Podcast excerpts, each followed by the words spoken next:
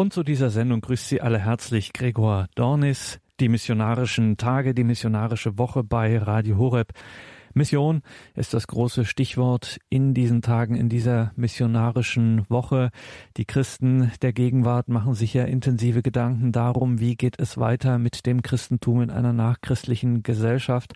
Ein Ansatz, der durchaus für provokative Schlagzeilen sorgt, ist das Buch Die Benedikt-Option, eine Strategie für Christen in einer nachchristlichen Gesellschaft. Geschrieben hat das der Amerikaner Rod Dreher.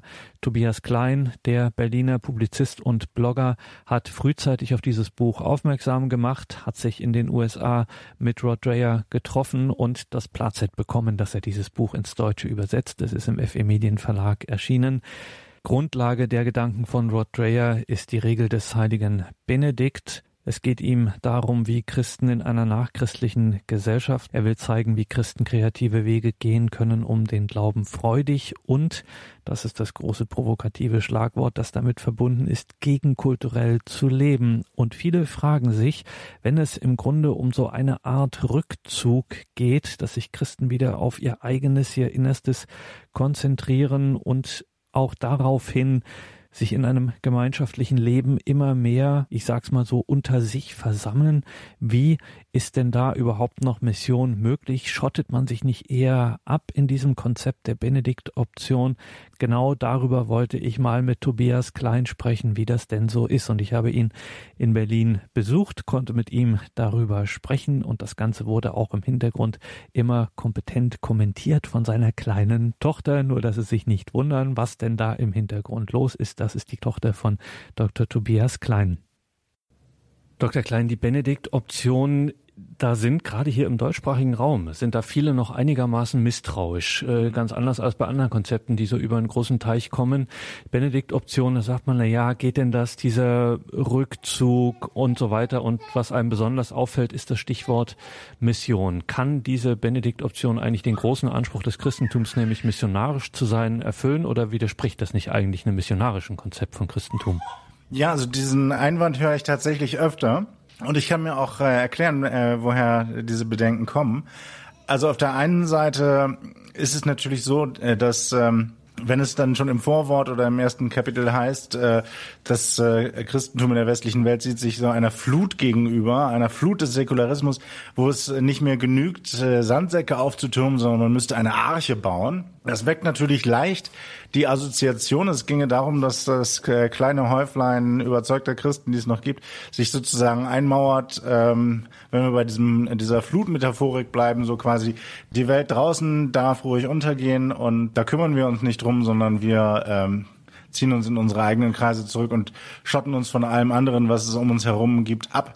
Äh, diese Assoziation kann natürlich leicht entstehen, aber so ist es im Grunde genommen nicht gemeint. Also ich halte das ähm, zu einem großen Teil für ein Missverständnis oder für eine äh, Missdeutung dieses Konzepts. Äh, das sagt der Autor auch im ersten Kapitel schon äh, gleich ganz deutlich, dass es eben nicht darum geht, äh, die Welt sich selber zu überlassen und sich nur noch äh, innerhalb der eigenen Zirkel zu bewegen. Ich habe da mal ein Zitat rausgesucht, das das, wie ich finde, ganz gut auf den Punkt bringt. Da heißt es, es geht nicht nur um unser eigenes Überleben. Wenn wir für die Welt das sein wollen, von dem Christus will, dass wir es seien, dann werden wir mehr Zeit abseits von der Welt verbringen müssen, in tiefem Gebet und umfangreichem spirituellen Training, ebenso wie Jesus sich zum Gebet in die Wüste zurückzog, ehe er die Menschen lehrte. Wir können der Welt nicht geben, was wir selbst nicht haben. Wären die alten Hebräer von der Kultur Babylons assimiliert worden, hätten sie aufgehört, ein Licht für die Welt zu sein. Und genauso ist es mit der Kirche. Ich denke, in diesen Sätzen wird schon einigermaßen deutlich, dass es eben durchaus darum geht, dass die äh, Christen nicht nur für sich selbst, sondern auch für die Welt ähm, einen Auftrag haben. Wie das im Einzelnen äh, aussehen kann, und sollte und ähm, was es dann trotzdem mit diesem Rückzugsgedanken zu tun hat. Dazu sage ich später gerne noch mehr.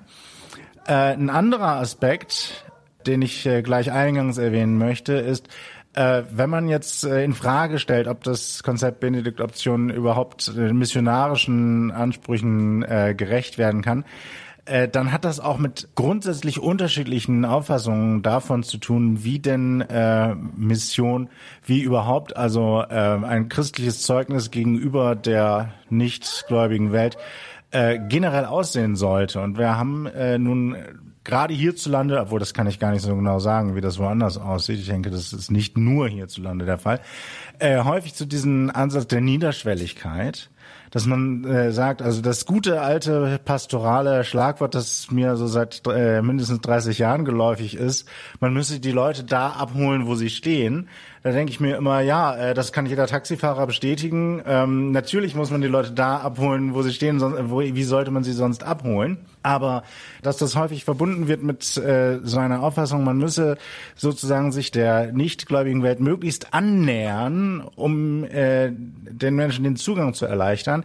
Da sagt nun, äh, Rod Dreher sagt nun die Benedikt-Option ganz klar, nee, das ist eben nicht der richtige Weg, sondern es geht darum, die Differenz klar zu machen, dass äh, der christliche Glaube im Grunde genommen nur dann missionarisch wirksam sein kann, wenn er den Menschen erst einmal klar macht, worin eigentlich der Unterschied besteht zu dem, was die nichtchristliche Welt äh, denkt, glaubt und tut.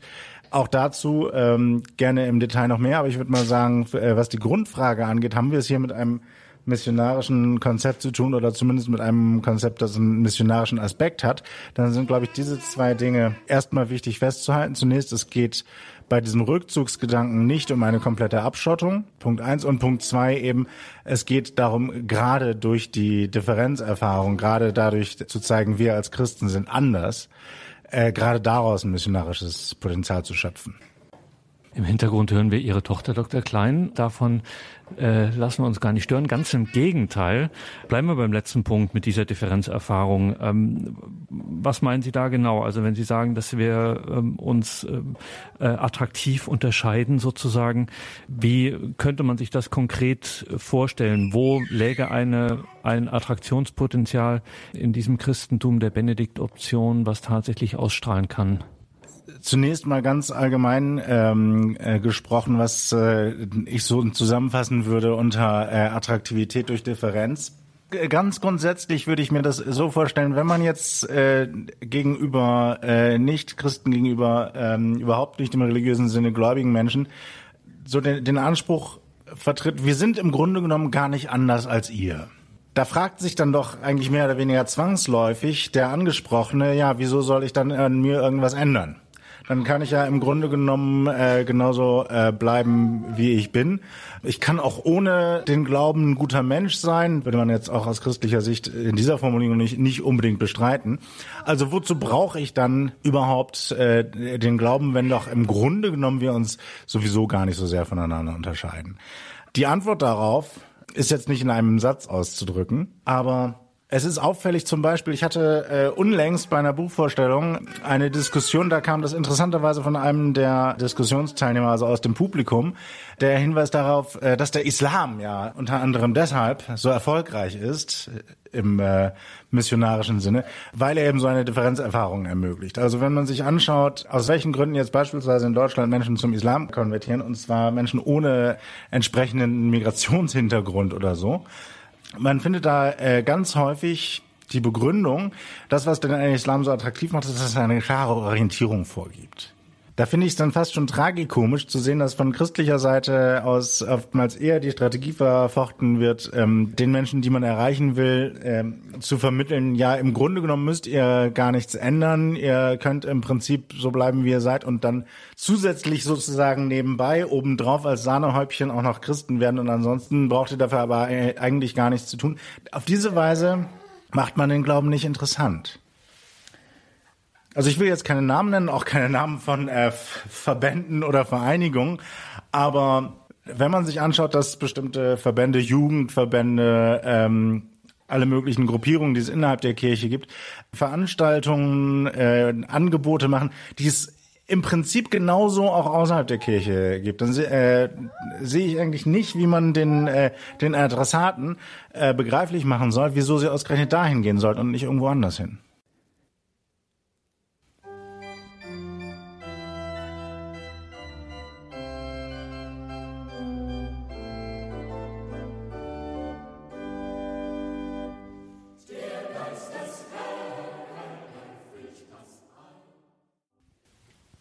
Tobias Klein, wenn wir jetzt über Rodreyers Benedikt-Option sprechen, äh, unter diesem Aspekt, wie ist das denn nun mit dem missionarischen Auftrag, den Christen haben? Man stellt sich jetzt so kleine Kreise vor, Hauskirchen quasi, die äh, so in ihrem eigenen, ich sag's polemisch, in ihrem eigenen Saft schmoren. Können die denn überhaupt noch äh, mit der Welt interagieren, beziehungsweise was haben die denn aus ihrem kleinen Mikrokosmos, den man sich jetzt als Klischee vorstellt, überhaupt der Welt zu sagen? Grundsätzlich geht der ähm, Ansatz erstmal davon aus, dass der Christ in der modernen westlichen Welt sowieso ständig in Kontakt ist mit der äh, nicht-christlichen Außenwelt. Ob das in der Schule, im Berufsleben oder in allen möglichen anderen Lebensbereichen ist, man hat ja gerade weil die wirklich überzeugten und ihren Glauben äh, intensiv lebenden Christen so eine Minderheit geworden sind, lässt es sich im Prinzip von vornherein gar nicht vermeiden, dass man mehr oder weniger permanent eben mit der nichtgläubigen Umwelt in Kontakt ist. Und genau da, sagt nun Rod Dreher, genau da ist es dann halt wichtig, dass die Christen ihre in Anführungsstrichen Rückzugsorte haben, wo sie unter sich sind und sich gegenseitig im Glauben stärken können, sowohl in der äh, Glaubenspraxis, im Gebet, im Empfang der Sakramente, aber eben auch in der, ich sag's mal leicht in kleinen Anführungsstrichen, in der katechetischen Bildung gewissermaßen.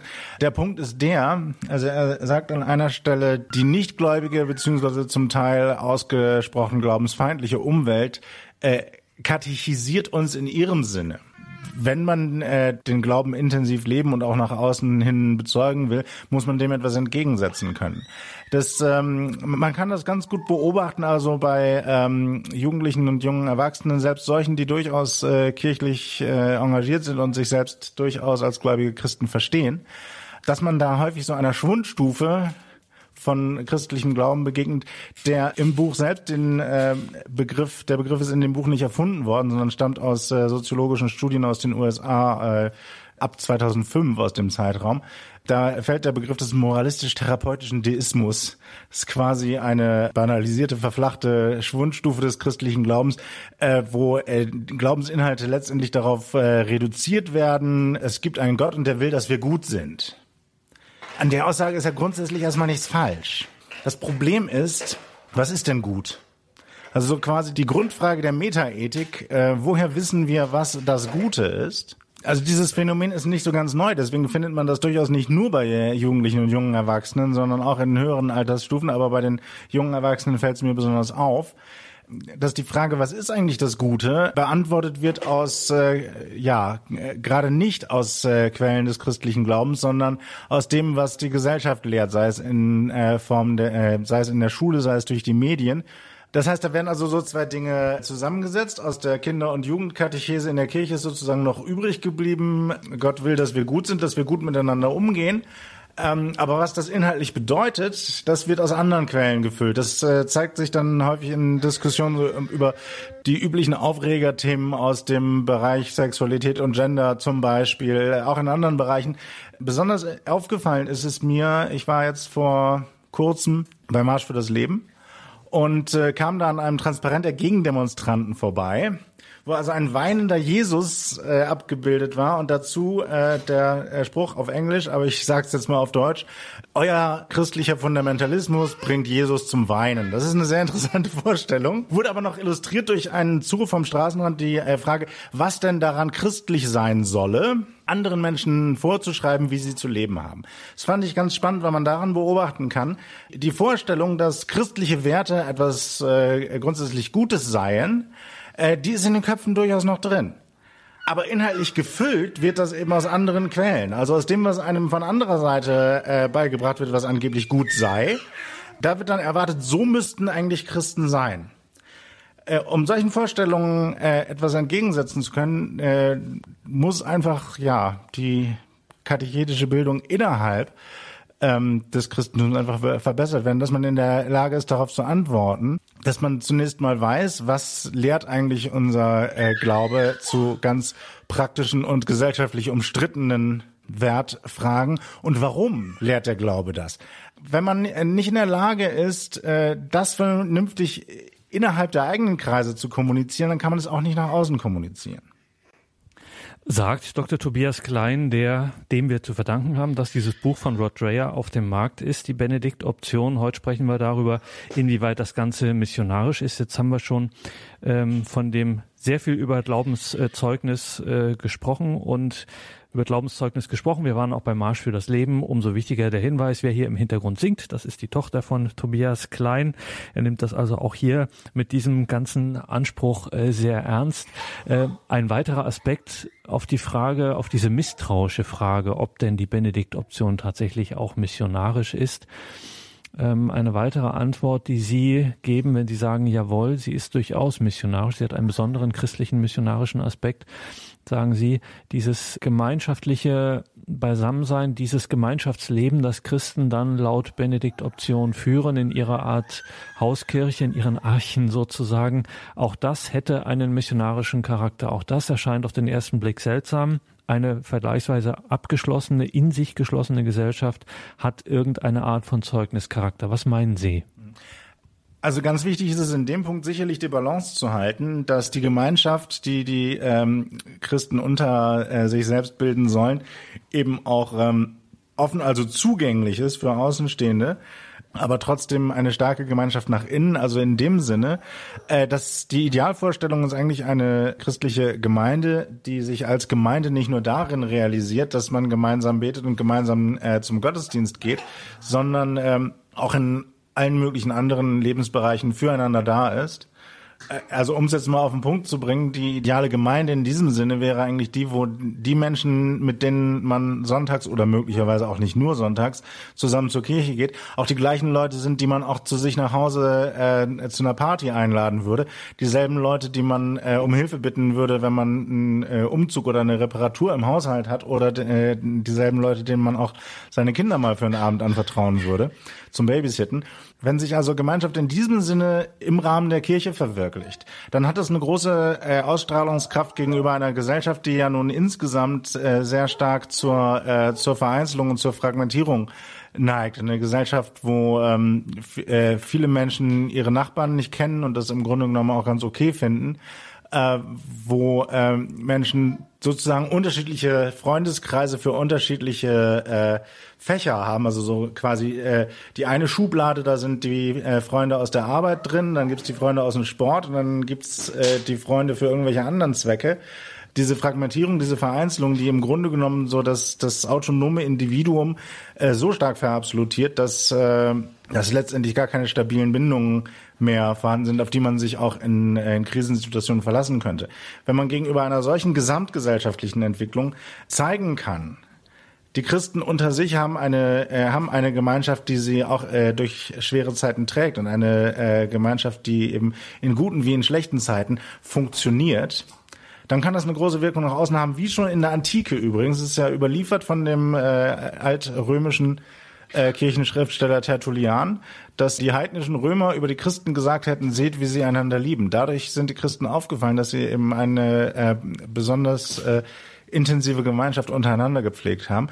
Das ist in Zeiten wie diesen, denke ich, ein sehr starkes Zeugnis oder kann ein sehr starkes Zeugnis sein, wenn man das denn äh, wirklich äh, glaubwürdig rüberbringt.